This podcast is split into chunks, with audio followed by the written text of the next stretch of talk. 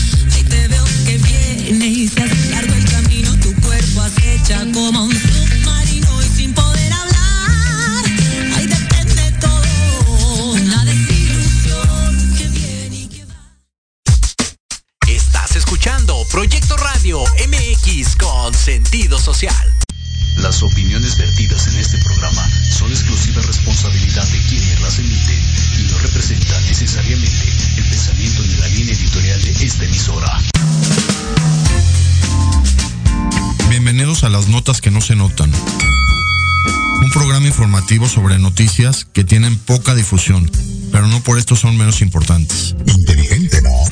Comenzamos.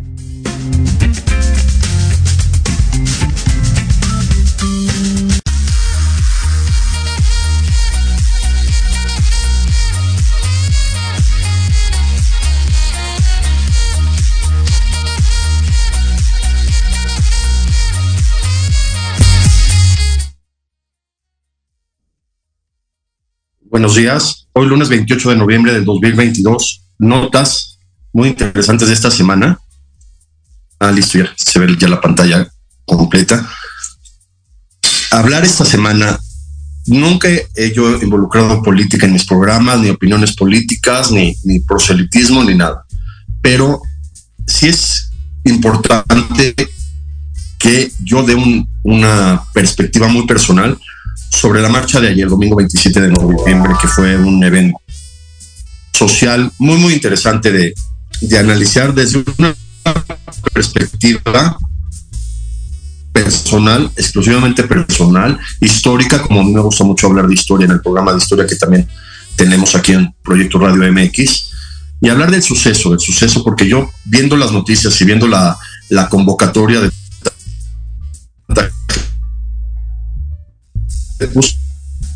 en, redes sociales, ni el convocó a tal. Pero es interesante, interesante pensar que estas marchas finalmente son con mucha ilusión. El mismo presidente lo dijo con esperanza. Ilusión y esperanza son, son parecidos. A mí me gusta más la palabra ilusión. Esperanza viene más como de esperar, esperar a que suceda algo grande. La esperanza es una palabra muy, muy bonita, la palabra esperanza. De hecho, el, el himno de Israel, de la Tierra Santa, se llama La Esperanza. Así se llama el himno nacional de Israel, La Esperanza, en hebreo. Pero más que la gente tenga esperanza en México, en ver ya un México brillar, en ver un México grandioso, en ver un México donde todos queremos ver grandeza de México, un, un, país que puede ser potencia mundial, que ya ha sido potencia mundial, como yo lo he dicho, México ha sido potencia mundial en tres ocasiones históricas. Durante todo el, el, virreinato, como Nueva España era una potencia económica y mundial, durante el imperio de Maximiliano, México fue una potencia mundial reconocida, a pesar de que estaba gobernando un, un, gobernador externo, pero finalmente el imperio de Maximiliano fue una potencia económica y mundial. Y gracias al imperio de Maximiliano, cuando Carlota regresa a Austria, consolida el imperio austrohúngaro, ¿eh? gracias a las tablas que hicieron en México y al dinero que se hizo en México. Eso lo, he, he explicado de alguna manera conspiracional, pero interesantísima, ¿eh? porque Carlota vivió hasta después de la Primera Guerra Mundial, la esposa de Maximiliano. Y se llevó pues toda la, la, la trascendencia que logró tener en México ella como regidora de la ciudad. Y la tercera etapa de, de, plusvalía económica en México fue el porfiriato. Hemos sido potencia mundial en tres ocasiones, ¿por qué no una cuarta? Y también coincidiendo con que es la cuarta transformación como potencia mundial. Eso es lo que yo vi ayer en la marcha, esa ilusión de todos los mexicanos, esa ilusión de, de, de, ya olvidarnos de partidos, ya olvidarnos de política, ya olvidarnos de, de quién manda o quién no manda, o, estar denostando en Internet todos los días a los políticos y a los dirigentes, ya que tener esa ilusión de ser un país grande, de ser un país gigante, como dijo el presidente en su, en su discurso, en Estados Unidos hay 40 millones de mexicanos. 40 millones de seres humanos que añoran todos los días regresar a su patria y comerse unos chilaquiles acá, porque allá no saben igual. 40 millones de mexicanos que van a generar las próximas remesas de 60 mil millones de dólares, lo comentó nuestro presidente ayer. Imagínense esa ilusión de toda la gente que marchó. Muchos de ellos tienen familiares viviendo en Estados Unidos. Lo dijo el, presidente, lo único que queremos para los mexicanos es respeto. La economía de Estados Unidos se sostiene en gran medida por todos los inmigrantes que hacen todos los trabajos importantes en Estados Unidos, sobre todo de artesanales. Todos lo sabemos que, que los mexicanos allá son los mejores trabajadores del mundo en todos los trabajos artesanales, desde agrícolas, ganaderos, de construcción, de reparaciones, de todas las cuestiones fundamentales de estructura allá en Estados Unidos, los hacen los mexicanos y los latinoamericanos que viven allá y que el presidente Joe Biden con gran visión dijo ya vamos a solucionar el problema migratorio. Pero a mí sí me llamó mucho la atención pensar 40 millones de mexicanos, es la cuarta parte de, los mexicanos que viven en, los Estados Unidos. Y esta marcha de ayer yo lo veía, ese fervor de la gente, esa ilusión de decir, ya queremos vivir bien, ya queremos seguir a nuestro líder, ya queremos vivir bien. No, no nos importa la política, no nos importan los opositores, no nos importa el conservadurismo, que casi nadie entiende esa conceptualización política de, los conservadores o no conservadores, pero finalmente los conservadores de antaño fueron los que trajeron a Maximiliano y los que recuperaron al país, porque el país antes de Maximiliano estaba en quiebra. Y por suerte, después de Maximiliano, no,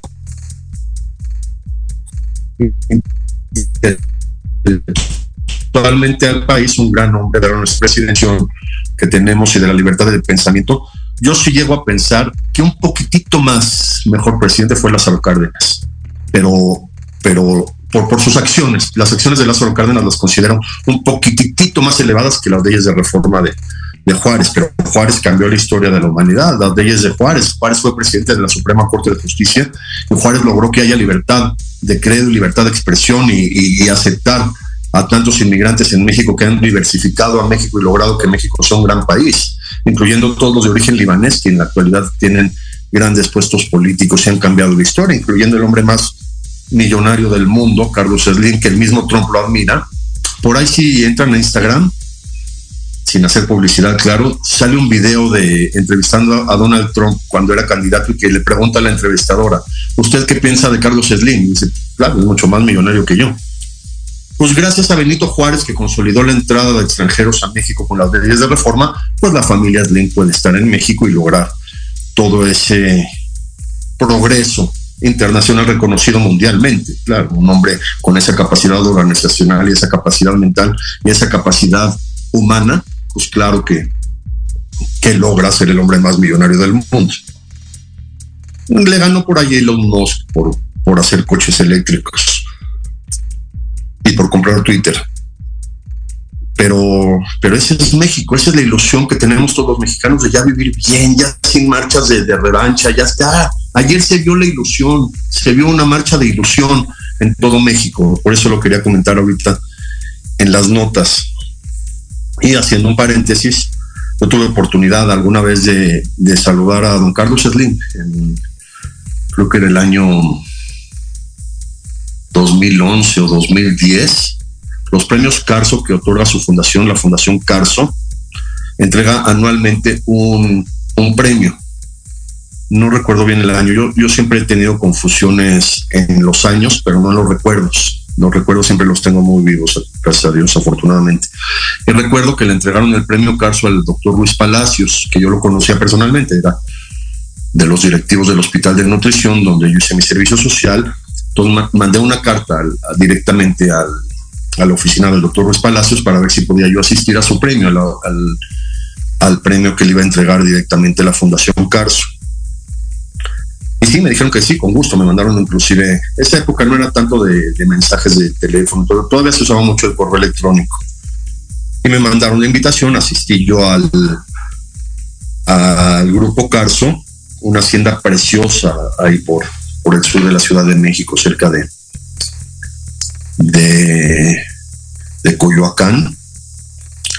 Y yo fui, yo, yo en, en, esa época estaba trabajando de doctor a nivel privado, entonces fui de bata de bata y, yo siempre usaba corbata y todo, entonces llegué de bata al hospital, perdón, al, evento, yo salía de, trabajar, llegué de, bata blanca y me di cuenta que al evento nadie llevaba bata blanca. Todos trajes, todos muy, muy bien vestidos, todos muy bien. Entonces yo me sentí incómodo de no llevar saco. Entonces dije, me da mucha pena. Alcancé a saludar al doctor Julio Frank. Recuerdo perfectamente el doctor Julio Frank en esa época era, creo que ya era secretario de salud a quien admiro mucho porque él escribió uno de los libros más fantásticos que he leído en mi, en mi vida, que se llama Triptofanit. Léanlo, el libro del doctor Julio Frank, Triptofanit, sobre la alimentación, la alimentación que es el triptofano, una base de la alimentación humana, muy, muy importante el triptofano para todas las funciones nutricionales y de metabolismo. Saludé al doctor Julio Frank, entonces yo estaba en la hacienda de, de, Grupo Carso y dije, me voy a ir, estoy de bata, me siento muy incómodo con tantas personalidades.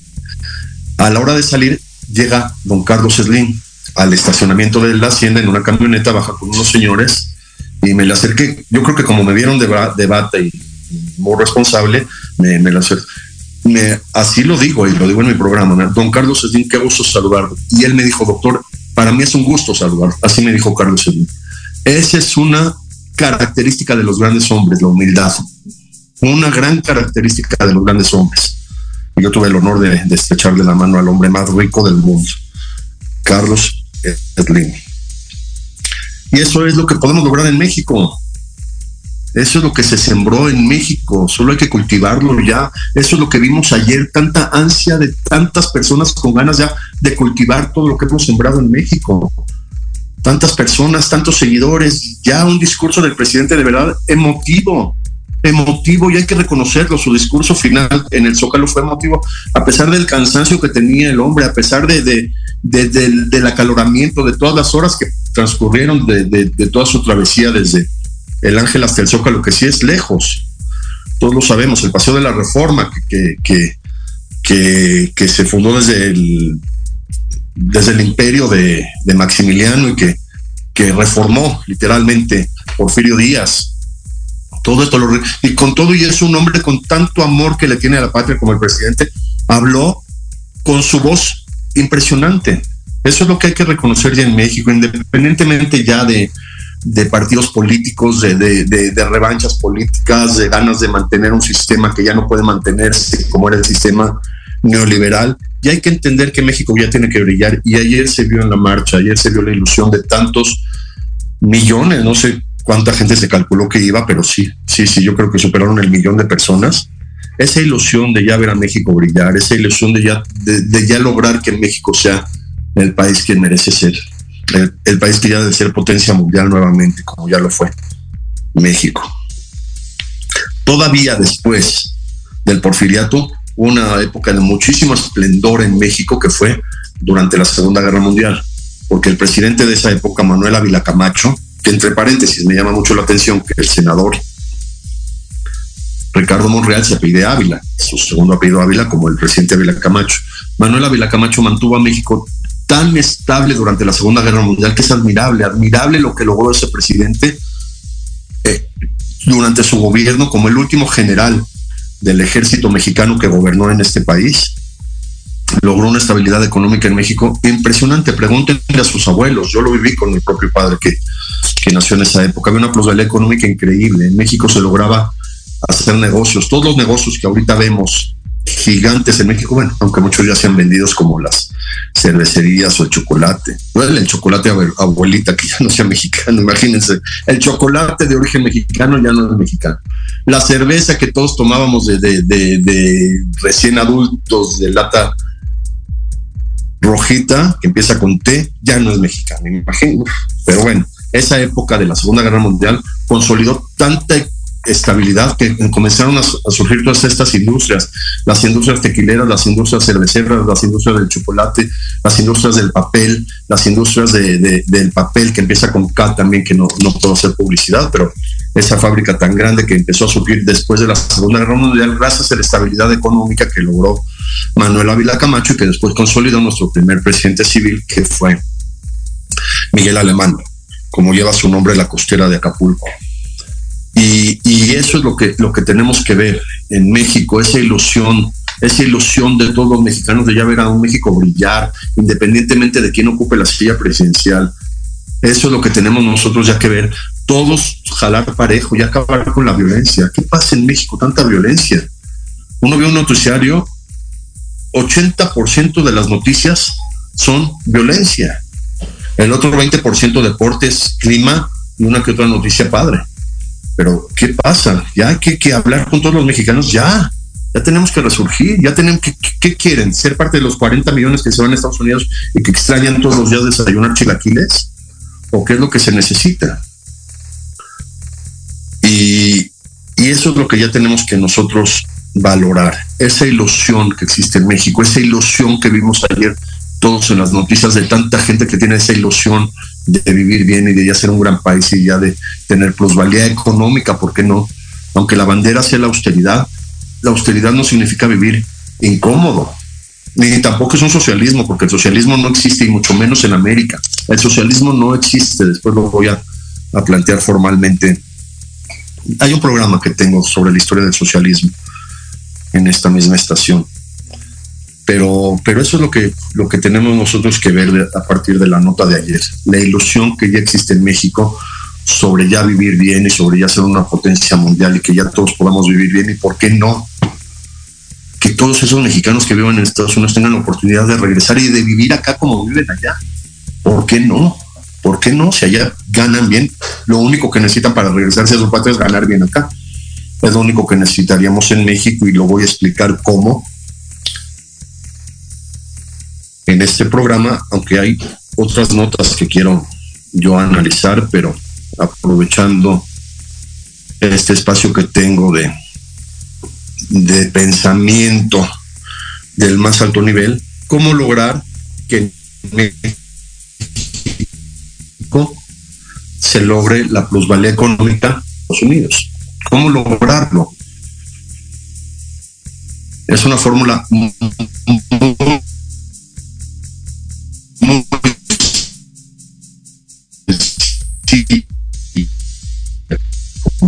lo sabemos cuando todo dijeron, pues claro, pues claro, pero nadie lo dijo antes de Einstein, entonces no era pues claro. ¿Cuál es la fórmula para que México se logre esa plusvalía económica que hay en Estados Unidos?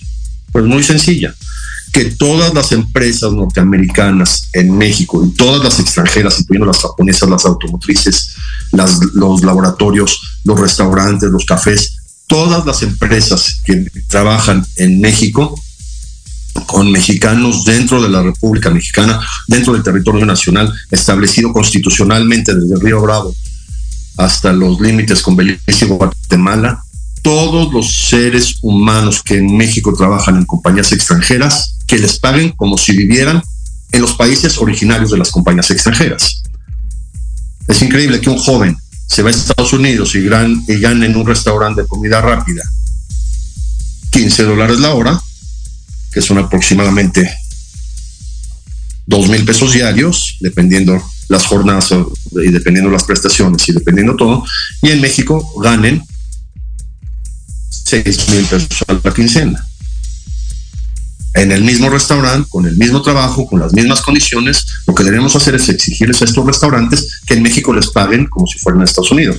Claro, que aquí se defienden mucho con todas las las oportunidades que les dan a los trabajadores de prestaciones, de servicios médicos, de todo. Podemos organizar que todas esas empresas ya no les den esas prestaciones a los trabajadores, pero que sí les paguen como si vivieran en Estados Unidos. Que un trabajador acá común en un restaurante de comida rápida, en un café de sirenita, pueda ganar 60 mil pesos mensuales. Y con esos 60 mil pesos mensuales, que él mismo pague su seguridad social. Y punto.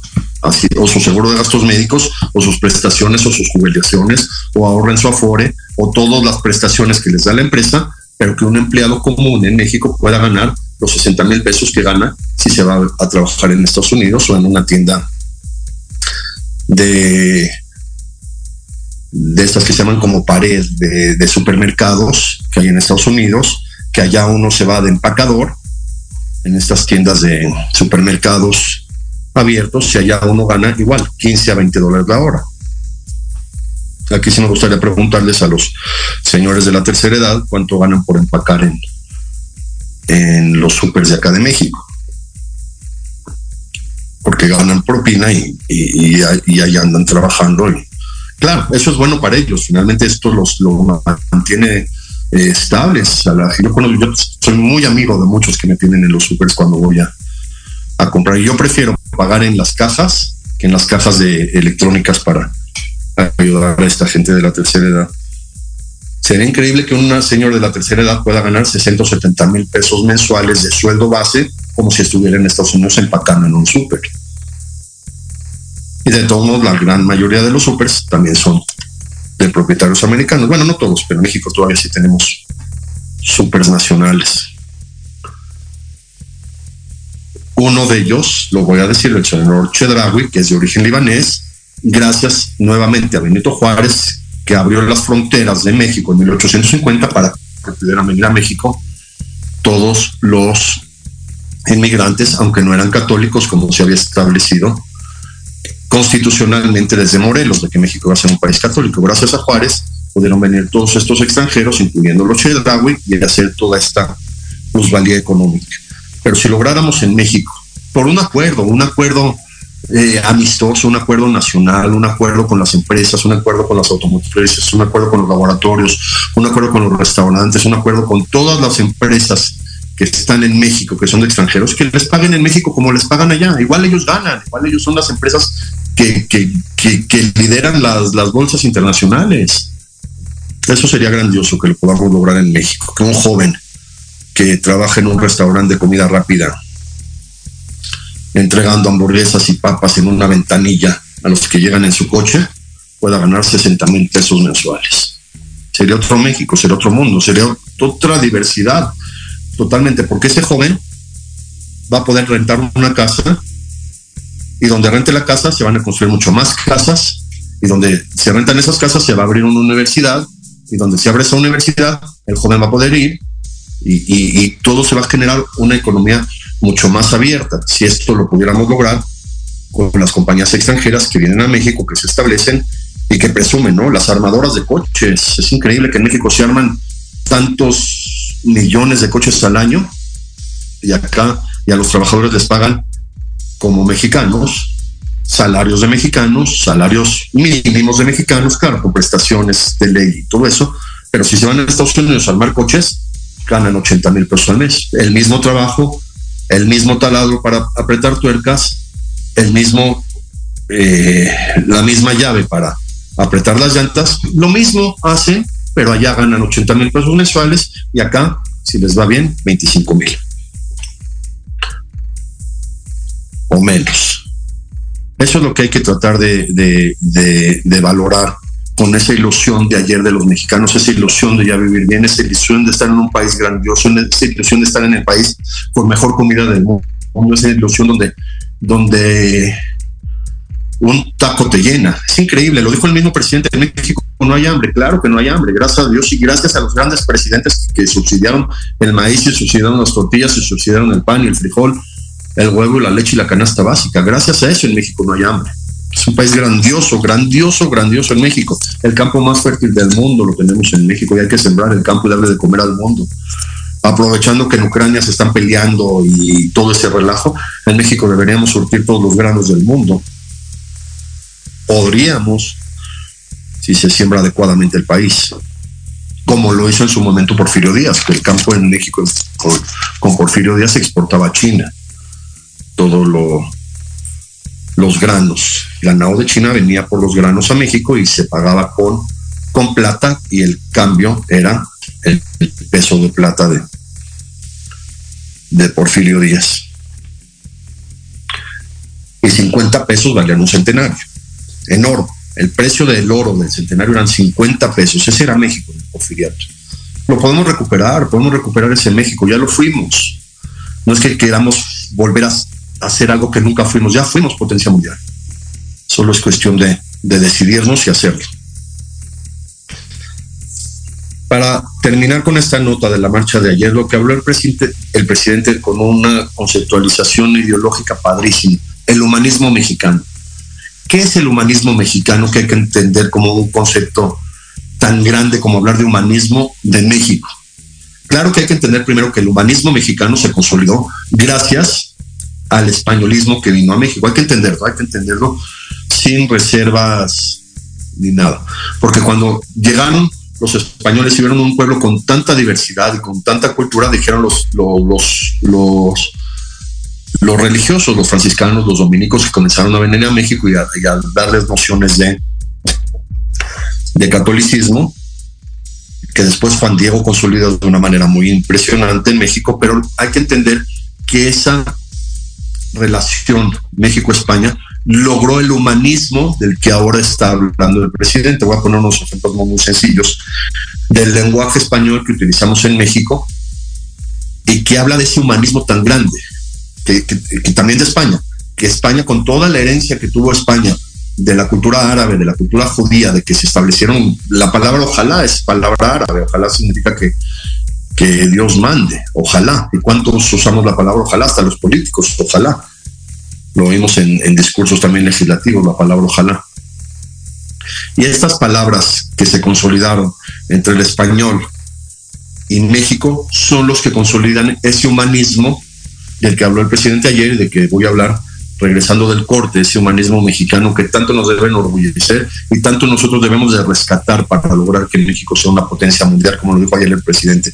Ese humanismo mexicano que existe, que prevalece y que es fundamental para entender el paso que tenemos que dar. Seguimos después del corte con este concepto.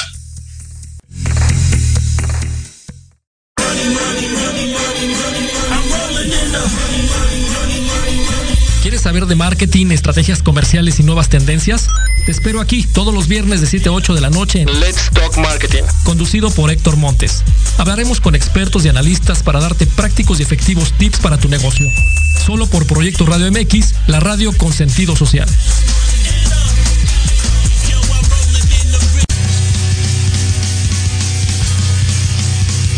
Hola, hola amigos, público en. ¿Deseas estar al tanto del ámbito deportivo y todo lo que lo rodea? Claro. En los apuntes del profe Se te dará toda la información necesaria para que estés al día. Era hora. Acompáñame en Proyecto Radio MX todos los viernes de 2 a 3 de la tarde. Te esperamos.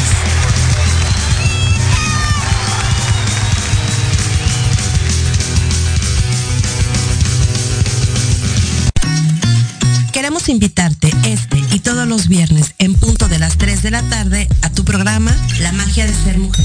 Un espacio que te mostrará la magia que todas las mujeres tenemos para poder salir adelante ante cualquier situación de la vida cotidiana. Tendremos la presencia de grandes mujeres que nos contarán su experiencia de vida, siempre con un corazón amoroso y listo para compartir. Te esperamos aquí en Proyecto Radio MX, la radio con sentido social.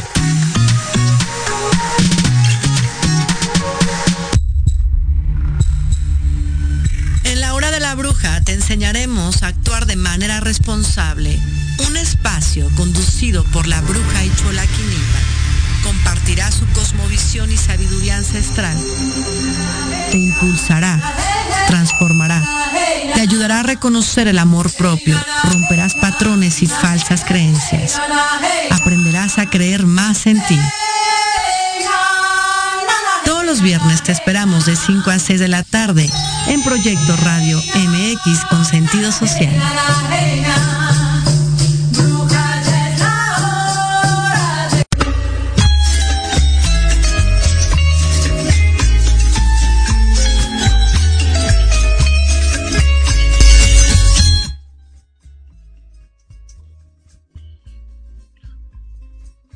Hablando del humanismo mexicano que ayer mencionó el presidente en discurso, después de la marcha, les digo, un discurso admirable, admirable desde un punto de vista histórico y admirable desde un punto de vista de análisis humanitario. Después de una marcha tan desgastante, del sol en la cara, haber dicho ese discurso es admirable. Les digo, sin tintes políticos, sin manchas. Y habló el presidente del humanismo mexicano, del que voy a hablar muy someramente, porque nos podríamos tardar todo un año de programas en Proyecto Radio MX si quisiéramos comprender el humanismo mexicano desde un punto de vista trascendental de lo que ha sido el humanismo mexicano. Solo dos conceptos que quiero mencionar que se consolidaron, les digo, gracias a la unión de dos pueblos con tanta trascendencia, que era el pueblo mexicano, con todos los pueblos originarios y todo lo que ya existía en esta gran nación, con el pueblo español que traía toda la herencia del pueblo árabe, del pueblo judío y de todos los grandes conceptos que existían ya en España, incluyendo, todos lo sabemos, esta palabra ojalá, pero una palabra con mucho más sentido humanista que existe en nuestro lenguaje que decimos todos los días y que existe en nuestro lenguaje desde la época de la colonia. La palabra gracias en español. Gracias es una palabra que proviene de la Biblia, de la gracia de Dios. Gracias significa agradarle a Dios. Vean qué interesante es esta conceptualización de decir gracias. Viene de la gracia, la gracia de Dios de la Biblia, porque les digo, toda la trascendencia de España que, que, se conquistó México siendo España un país gobernado por el catolicismo al mil por ciento, todos lo sabemos. Hasta se llama la reina Isabel la Católica, ¿no? Así se llama la estación del metro. Isabel la Católica. Y esa trascendencia bíblica nos trajo esta gran herencia lingüística que finalmente se traduce en un concepto humanista tan grande como que en México cada vez que te hacen un favor, contestar gracias y recordar a Dios en cada momento de agradecimiento. Yo tenía una paciente que tenía un nombre precioso, Altagracia. Vean qué bonito nombre. Altagracia, la gracia más alta. Altagracia. Entonces, este, esta conceptualización de, de, gracias habla del humanismo del mexicano, del humanismo del que quiso ayer el presidente transmitirnos, de ese humanismo, como lo dijo él. Los primeros que llegan a los desastres son los soldados y los marinos, claro, claro, son los que llevan en, en, en el alma el deseo de ayudar todos lo vemos, todos lo vemos cuando, eh, Dios no lo quiere en las inundaciones, en, los desastres naturales. Los primeros que están ahí son los soldados y los marinos, ayudando a toda la población, cargando a los niños, cargando a la gente, salvando a, las personas de la inundación, hasta un perrito. Una vez lo salvaron, increíble video de, de ese perrito que salvaron en la inundación que hubo alguna vez en el sureste. Y, esa palabra que tenemos los mexicanos, que tienen en España, esa palabra tan, tan grandiosa, gracias. Vean qué increíble. En otros, en otros idiomas, pues es más, más somero agradecer, thank you en inglés, como que eh, thank you es a ti, o sea, eh, gracias, pues tú, tú gracias, welcome. Pero en México decir gracias, estar agradecido, Vean qué palabra tan grandiosa en español, agradecido, porque finalmente la palabra agradecido significa tener la gracia de Dios. Es de ahí viene la palabra gracias. Y la otra palabra que en México decimos muchísimo, adiós. Nos despedimos a Dios. Vean qué increíble, qué increíble esa trascendencia que, que surgió de,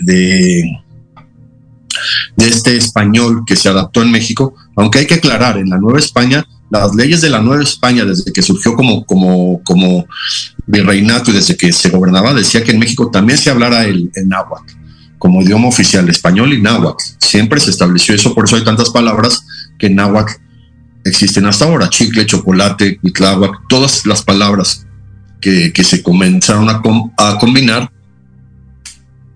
entre el español y el náhuatl y, otras lenguas, claro, de México, el maya también y, el, y todas las lenguas que hasta ahora existen. Me tocó la oportunidad de, escuchar el primer partido de México contra Polonia en radio con, narraciones en mije y en, y maya, increíbles narraciones que comenzaron a decir los traductores del partido contra Polonia. Y esto es lo que, lo que fundamenta el humanismo en México, desde el lenguaje que tenemos hasta la manera de dirigirnos con las personas, hasta la manera de cotidiana, cotidiana, de ir a la cola de las tortillas y de que hay una, una cordialidad en la fila, impresionantemente. Esto es lo que tenemos que, que nosotros ir valorando como ese humanismo en México que existe de una manera grandiosa, ese humanismo del que habló el de ayer y del que él nombró como humanismo mexicano, que debe ser ya el fundamentalismo para que México brille, para que México surja como una gran nación y volvamos a ser potencia mundial gracias a, a esa ilusión que existe en México, esa ilusión que se ve en la marcha, esa ilusión que todos vivimos ayer en un evento político pero social. Lo vuelvo a repetir, ayer fue un evento social, no fue un evento de proselitista ni un evento, fue un evento social de ilusión. Ya queremos vivir bien, ya queremos que esos 40 millones de mexicanos que mencionó el presidente en su discurso, de alguna manera con esa mentalidad, regresen a México y vivan acá como viven allá ganando lo que ganan allá. Es lo la única diferencia entre Estados Unidos y México, el sueldo la única diferencia para que se vayan allá. Y acá teniendo todo, acá teniendo la mejor comida del mundo, las mejores salsas del mundo, las mejores tortillas del mundo. Nada se antoja más que unas tortillas recién hechas de tortillería. Eso sí es interesante. Las tortillas de tortillería siempre saben más ricas que las de las del súper. Perdón, pero es la verdad. Hay una trascendencia de que en las tortillerías desechan un poco de cal para que se amase más la masa y esa cal pues les da mucho más sabor a las tortillas. Decían mis maestros que esa cal es muy buena porque aporta calcio, aporta calcio a las tortillas y la gente puede calcificar sus huesos. Otro tema, ya cambiando de tema para continuar este programa de las notas. La guerra interminable de Ucrania, ¿qué está pasando? ¿Por qué no llegan ya a un acuerdo? ¿Qué está pasando con esta guerra y por qué ahora está surgiendo con tanta fuerza como nunca se hubiera esperado. Ya lo había yo comentado en otros programas, cómo esta guerra se, vio muy influenciada por la epidemia o pandemia de COVID. ¿Qué pasaba en la antigüedad? Hablar un poco de las guerras de la, en la antigüedad, porque siempre ha habido guerras, siempre, siempre, siempre. Toda la, historia de la humanidad han existido guerras desde que existe la humanidad. Todos sabemos, en la época eh, prediluviana se peleaban entre ellos, en la época postdiluviana comenzaron a construir la Torre de Babel, se empezaron a pelear, empezaron a convertirse en naciones, empezaron a pelear entre familias, entre naciones, entre grupos sociales. Guerras siempre han existido y las guerras han hecho que surjan armas y que surjan cada vez más estrategias de guerra y que surjan más capacidad para acabar con el enemigo. Esto es lo que es la guerra. Gracias a la guerra inventaron el ajedrez. El ajedrez finalmente es un, una guerra. Están los peones, están los caballos, que son la caballería, están los alfiles, que son los espadachines, están las torres, que son las que defienden. El, el ajedrez es una guerra entre dos, finalmente, para defender al rey y a la reina. Claro que la reina, como mujer, que siempre han tenido mucho más poder las mujeres, pues la reina tiene mucho más poder que el rey en cuanto a ataque. Y tenemos una pieza increíble, que es el caballo, que lo, decía mi papá, los movimientos del caballo son tan estratégicos, el, caballo es el único que puede brincar a otra, pieza, a otra pieza. Y esto es la guerra. Las guerras siempre han existido, siempre han existido las guerras en, en la humanidad. Pero ¿por qué antes iba iban tanto los hombres a la guerra? Yo lo he tratado de analizar desde un punto de vista histórico formal. ¿Qué pasaba antes, desde que, surgen las grandes civilizaciones, las de Egipto, Mesopotamia, después Persia, después Babilonia? Bueno, no, no, perdón, primero Babilonia, después Persia, después Grecia, después Roma, después toda la Edad Media, hasta la Segunda Guerra Mundial, la Primera Guerra Mundial. ¿Por qué los hombres iban a la guerra? ¿Cuál era la, motivación para que, los soldados fueran a la guerra con tanto ímpetu y, sabiendo que lo primero que pasa en la guerra es morir? Ese es, un hecho que ni siquiera se tiene que llevar en un contrato. Todo el mundo sabe que si va a una guerra, el primer riesgo es morir. ¿Por qué? ¿Por qué los hombres iban tanto a la guerra? Lo voy a explicar de una manera muy general, porque es un poco filosófico, pero finalmente entendible desde un punto de vista humano. Antes en la antigüedad había muchas enfermedades que claro, en esa época, aunque fueran pandemias, no existía el concepto de pandemia, pero había enfermedades que llegaban a las poblaciones y se moría muchísima gente, que, en esa época le llamaban pestes, como la peste bubónica, la peste negra, o plagas, llegaban les llamaban plagas, tanto de infecciones como de, infestaciones, y, moría muchísima gente en las poblaciones. De hecho, se sabe que hasta la época de Newton, que Newton ya vivió después de la Edad Media, en, la época de Newton hubo una, una, peste en Inglaterra y él se tuvo que ir a, otra ciudad, no me acuerdo si de a Cambridge o no sé, pero Newton tuvo que trasladarse de donde vivía porque la ciudad donde estaba había llegado una peste y, y muchísima gente moría por infecciones. La expectativa de vida era de menos de 40 años la gente moría muy joven por, por infecciones. Lo, eh, llegaban eh, la, viruela y moría muchísima gente por viruela. De ayer comenzó la, conceptualización de cuarentena, de dejar a las, a las, personas que se infectaban con estas enfermedades 40 días para que se controlara la infección, y modo los que se quedaban esos 40 días no podían salir hasta que o se curaban o morían por esas infecciones. La, la peste negra, el cólera, que llegaba y, la gente, poblaciones enteras se morían por cólera hasta que descubrieron que el cólera era por el agua contaminada, por la bacteria. Y, comenzaron a salir los grandes científicos que querían atacar las, las infecciones, incluyendo Pasteur. Eh, había epidemias de tuberculosis y moría muchísima gente por tuberculosis en esa época. Eh, era, era muy, muy difícil cuando se empezaban a contagiar de tuberculosis y, rabia. De repente llegaban un perro rabioso, podía morder a, a, 30 personas y contagiarse y moría mucha gente de rabia. La rabia también era muy, muy difícil de controlar hasta que el mismo Pasteur fue el que descubrió la vacuna contra la rabia. Jenner descubrió la vacuna contra la viruela pero en esa época, como la, era muy fácil morir por pestes, los hombres preferían ir a la guerra. ¿Cómo explico esta situación mental de mecanismo de defensa o de bloqueo mental?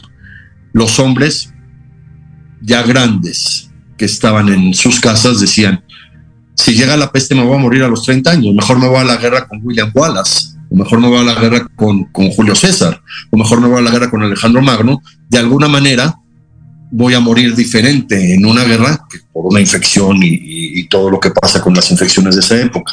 Eso es lo que pasaba desde un punto de vista humano, desde un punto de vista mental, porque los soldados preferían ir a la guerra, porque preferían ir a la guerra que llegaran las pestes.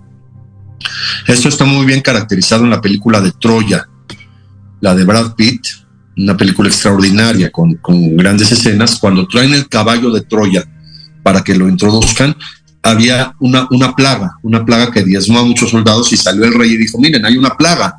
Nos trajeron un, un caballo como, como amuleto para acabar con la plaga. Pero esas mismas plagas que acababan con tantos hombres son las que los obligaban a mejor ir a la guerra, a, tener estas plagas que, que los acababan. Acababan finalmente con poblaciones enteras, las plagas, las pestes, las epidemias, las pandemias hasta que comenzaron a surgir, les digo, las vacunas primero con Jenner, que descubre la vacuna de la viruela, Pasteur, la vacuna de la rabia, se comienzan a, controlar muchas infecciones gracias a la vacunación, después empiezan a aparecer los antibióticos,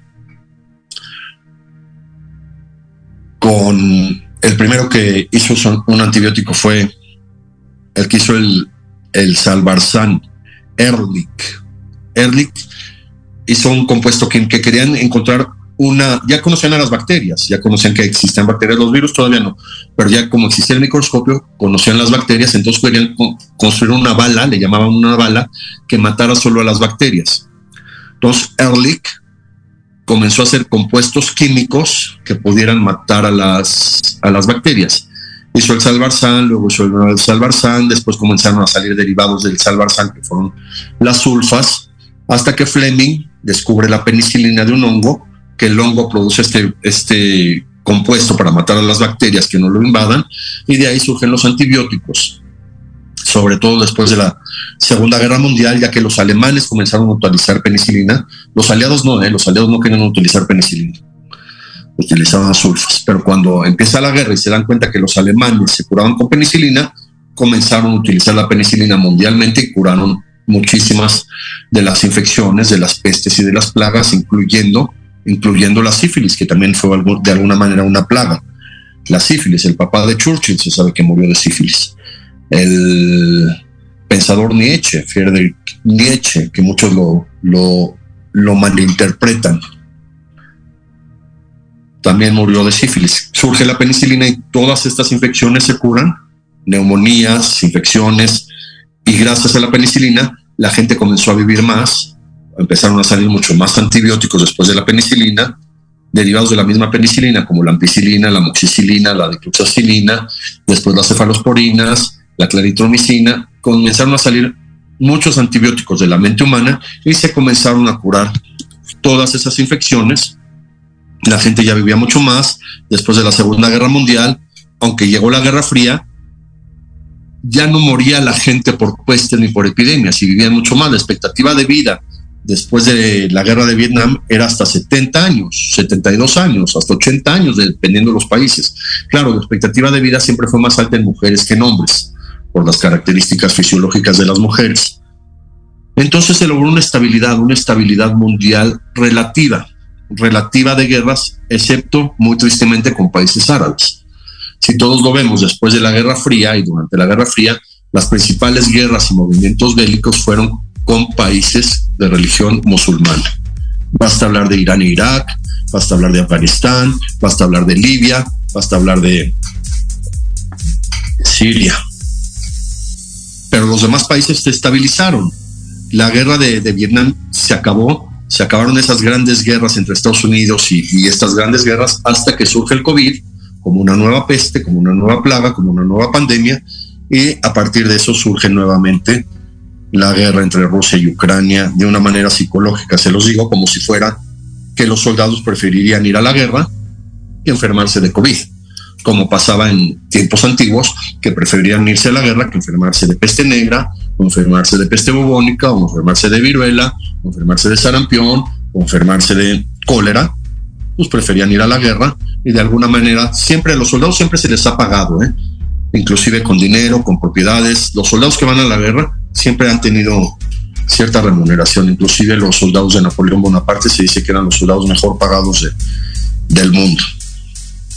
Y esto es lo que podría estar pasando desde un punto de vista de análisis psicoanalítico universal de inconsciente colectivo, que es lo que está orillando que esta guerra de Ucrania pues sea tan, tan persistente, porque como está tras el COVID, que no se controla, y en China, todos los problemas que hay ahorita en las notas sobre confinamientos que quiere hacer el, gobierno de China, que finalmente son cuarentenas para contener brotes de, de COVID en lugar de entender que el COVID solo le da grave a 4% de la población, si tienen 100 personas, solo 4 les va a dar COVID grave. Lo que tendrían que hacer si tienen 100 personas, localizar cuáles son esos 4 y esos 4 sí aislarlos, cuidarlos, cuidarlos, darles los tratamientos que ya hay, pero los otros 96 les va a ir bien. Eso ya se sabe desde que empezó la pandemia por COVID. Pero parece que en China no sé si hay alguna cuestión de intereses económicos, como pasó con la planta de celulares, pero los quieren confinar, los quieren detener, en China ya se están revelando y finalmente estas pandemias son las que están originando estos conflictos bélicos.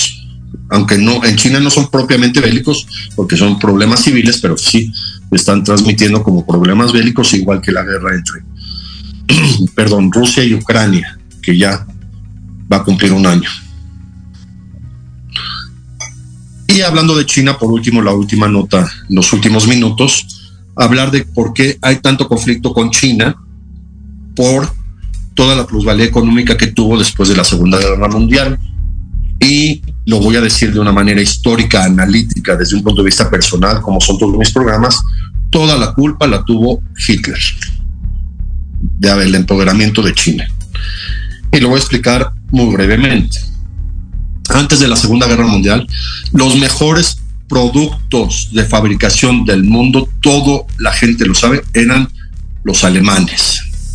Todo mundo sabía que comprar una llave de baño alemana duraba toda la vida. Comprar una tuberías alemanas duraban toda la vida. Comprar equipos electrónicos que ya existían los radios desde esa época. Un radio alemán duraba toda la vida. Claro que Inglaterra también empezó a tener esa esa competencia también en Nueva York comenzaban a, construir equipos y materiales de muchísima calidad. Televisiones, una televisión de los años 50 duraba 40 años. claro, claro que la televisión fue modernizándose. Yo siempre lo he dicho. Antes de, de la y todavía después de la Segunda Guerra Mundial, los, todos los productos alemanes, todos eran la mejor calidad del mundo, todo, todo el mundo lo sabía. Había unos microscopios Carl Zeiss que tenían en mi, universidad donde estudié medicina y eran microscopios que duraban toda la vida. Microscopios de acero pesados con lentes, con, con, con no se, no se dañaban. Luego compraban microscopios de origen chino y duraban un año porque empezaban a, dañarse los lentes, empezaban a, dañarse las perillas, pero un microscopio Carl Zeiss de Alemania duraba toda la vida. Igual, por dar un ejemplo muy rápido, un corta uñas, un corta uñas alemán de acero alemán duraba toda la vida, pero costaba, por poner un ejemplo monetario para entender, costaba en 1950 un corta uñas alemán 300 pesos.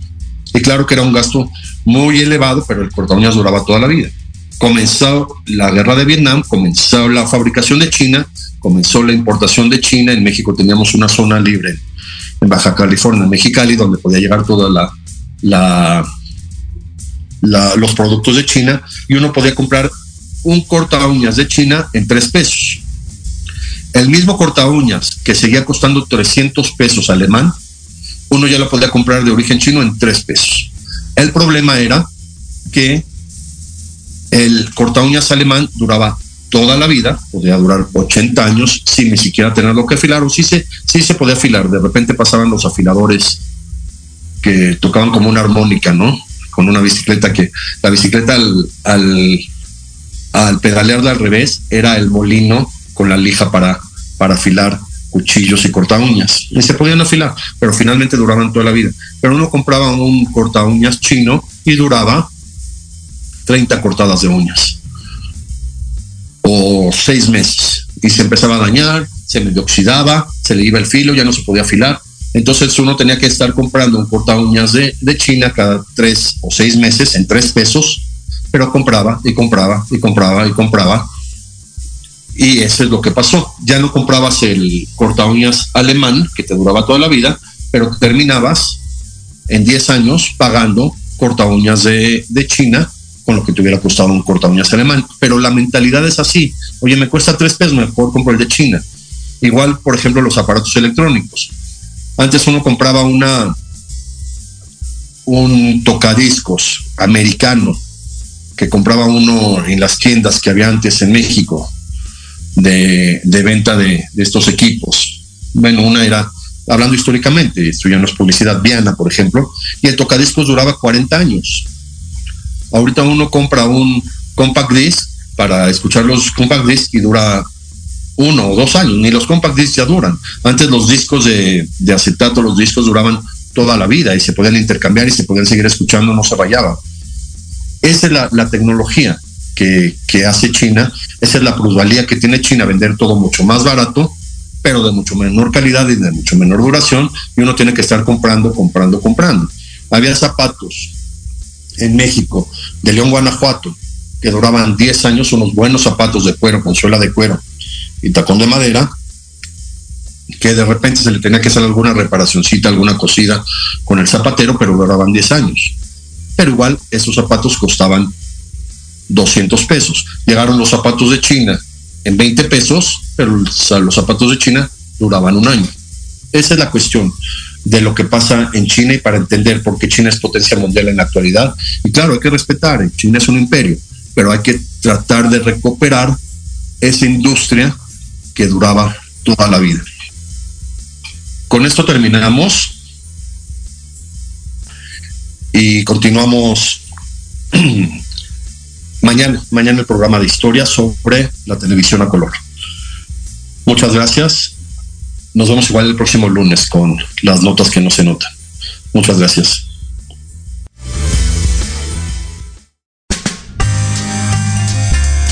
Gracias por su atención. Espero haber enriquecido sus conocimientos y su cultura con estas notas. Espero que os haya iluminado. Los espero el próximo lunes en Las Notas que no se notan.